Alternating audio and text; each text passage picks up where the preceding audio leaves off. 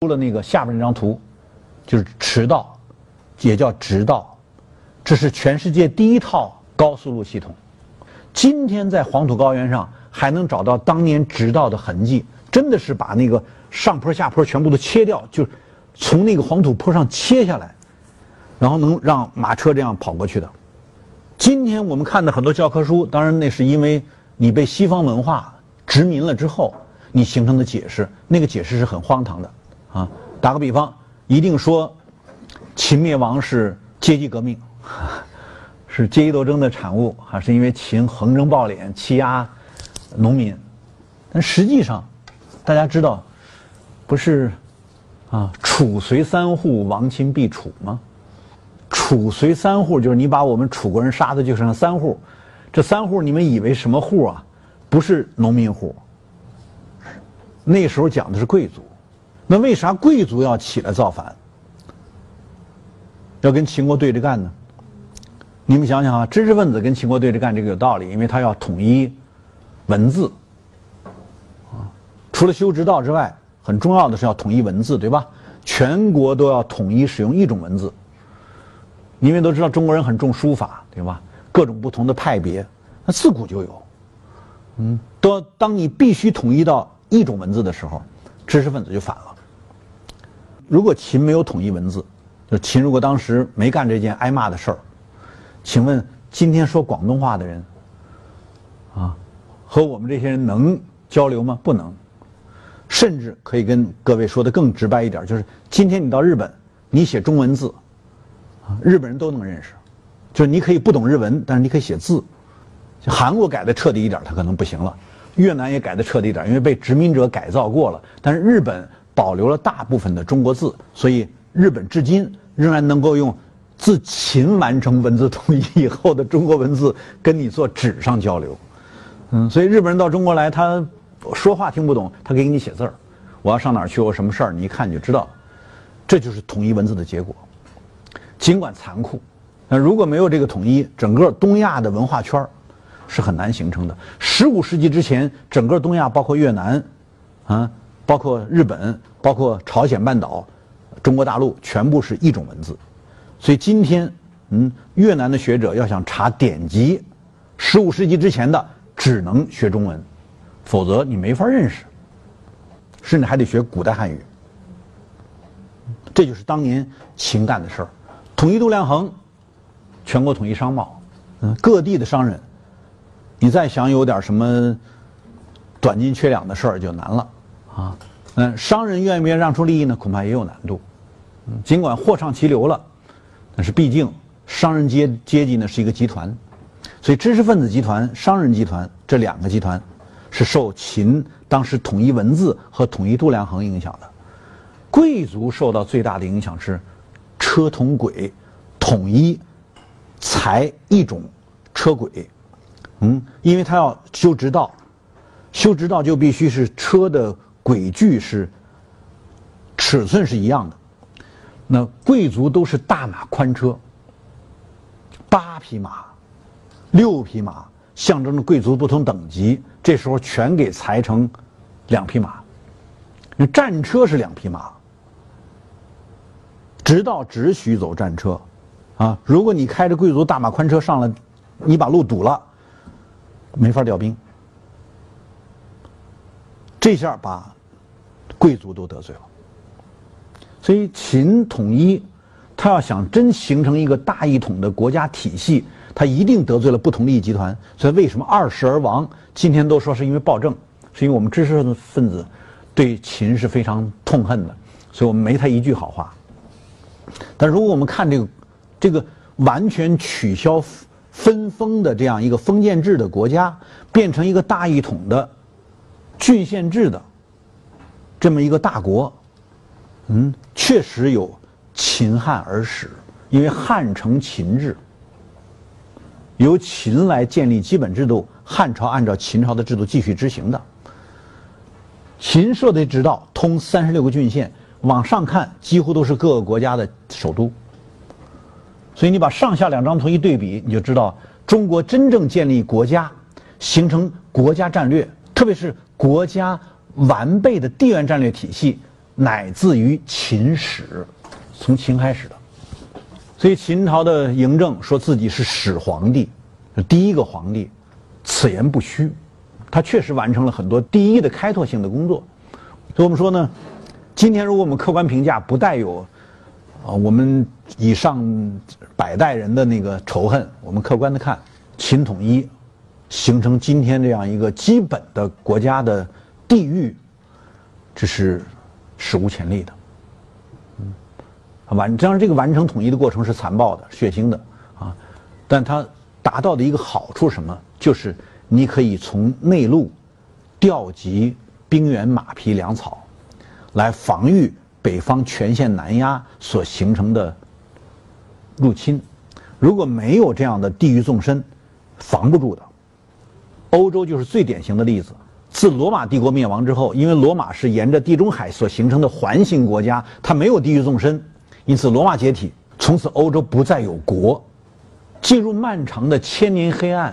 北方人不断南下洗劫，这时候对南方对于这些维持农耕的这个社会来说，没有国家，没有地缘，没有地域纵深来动员，没有国家保护，他们只能是一个村一个村的被屠杀。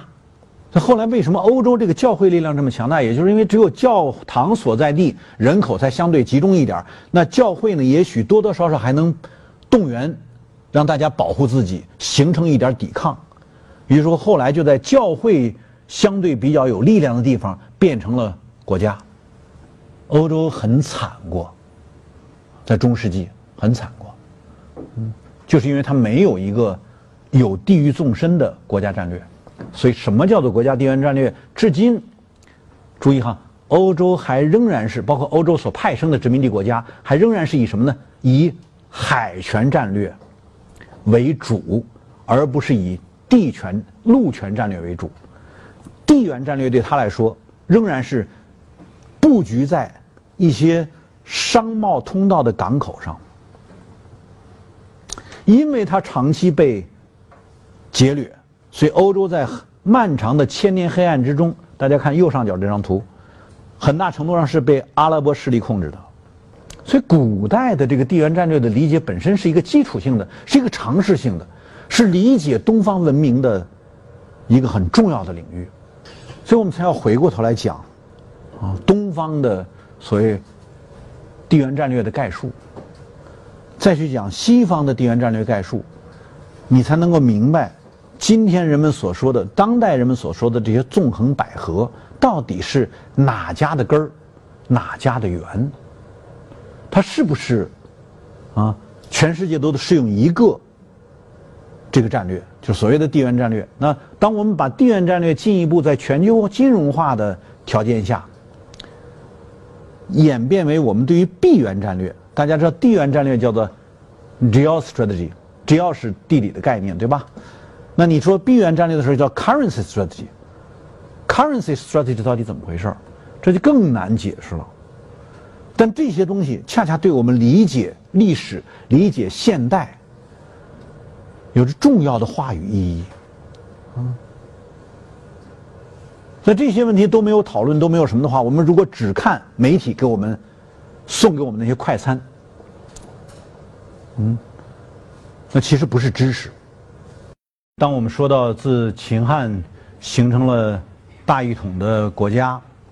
有了比较大的地域纵深之后，第一次是欧亚大陆上的两种国家形态发生互相影响，就是在汉朝承袭了秦朝的制度，有了国民动员的能力，就汉朝继承的郡县制形成的中央集权，有了国民动员能力之后，一件大事。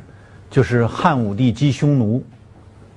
这个稍微懂点中国历史人都应该知道，汉武帝能够让没有男丁的户养马，让有两个男丁的户有一个兵，就给你们家留一个男丁，但有一另外一个男丁呢一定要当兵。只有女孩的家庭呢就得养马，这样呢，汉武帝最后实现的是。一个士兵带两匹马，因为他要跟匈奴骑兵作战啊。所以你们现在听到的很多故事，比如像飞将军李广啊、霍去病等等，这些人都是当年带着骑兵去跟匈奴作战的。过去呢，在农耕地区以步兵为主，对付步兵的有效的战法呢是车战，所以自秦这直到主要是内部统治，对外就得有骑兵，又要到草原作战，要到荒漠地带作战，必须是骑着马。所以，因为有了养兵养马的庞大的国民动员能力，从汉武帝开始，当然为了实现国家的税收。就早期的国家主义是秦汉啊，他又把老百姓最需要的什么呢？铁器工具、炼铁的、生产铁器的国家专营了，就今天所谓的国有企业，还把老百姓生活必需品盐，整个盐的生产和买卖国家专营了，所以当时叫做盐铁官营。有一份著名的早期的国家的政策论述，叫做《盐铁论》。国家怎么才能够有财政能力？你养兵养马，你可以安排民间，但你要调动部队上前线打仗，你必须得有财政。那从哪来？嗯，从盐铁的官营来，这就是早期的国有企业就是这么来的。因为要打仗，结果就是武帝击匈奴于大漠以北，这块土地上的往北都是。大沙漠，沙漠绵延几百公里，所以把匈奴人打到沙漠以北之后，他过不来了，啊，因为他得很难再穿越沙漠来对这个农耕地带呢再做像过去那种劫掠了。于是乎，匈奴人翻越科尔巴阡山，进入到东欧，跟东欧的无数部族冲突，最终进入。中中欧、北欧这一带，把这一带的日耳曼蛮族南压，这时罗马人自己打仗很难了，就是罗马后期要兵员没兵源，人也没有斗志了，所以罗马人就允许日耳曼南下进入意大利，最终呢是日耳曼蛮族灭了西罗马，啊，从此这个地中海环形的罗马帝国就灭亡了。这个经历了漫长的几百年的演化过程，所以你说东西方在国家的两种不同类型上发生的第一次交流，其实很有意思，就是东方这种国家形态第一次让西方的这种国家形态发生了一种国家形态之间的这么一种交往，其结果呢是罗马帝国的灭亡，欧洲从此进入漫长的黑暗的。时期，不断的被劫掠，没有国家来保护了，所以到现在，你们如果跟跟，就是不是跟美国人交流哈，你如果跟欧洲人交流，欧洲比较有点反思能力的学者还在说说，我们只是你们的春秋战国时代，我们这么多小国，嗯，还形不成一个欧洲的统一的政治。也形不成统一的财政、统一的税收，我们还是一个高度分散的状态。这点呢，是欧洲人至今的痛。欧洲人不是没有统一的机会，大家也都知道啊。这个拿破仑曾经有机会，几乎完成了欧洲的统一，最后兵败莫斯科。所以，他们曾经有过像秦皇汉武这样的人，但是发生的时间太晚近了，并且同样被认为是政治不正确。那就跟我们今天对秦皇汉武的批判一样，我们认为秦始皇具有政治不正确。但是如果这样一个庞大的农耕地区，没有一个有足够地域纵深的政治国家的保护，那每次遭劫掠，代价都非常大，也会非常惨。大家看，自秦汉以后，中国所发生的变化，且不说多个小国林立，最终。是被北方的游牧部落不断南下，宋的疆域逐渐逐渐缩小，尽管北宋南宋合计起来也维持了差不多有四百年。哦，蒙古迅速在草原地区扩张，向欧洲部分、亚洲部分不断的扩张。蒙古形成四大汗国，最终到十二世纪前后，宋灭亡，到明恢复了部分疆域，特别是像北方。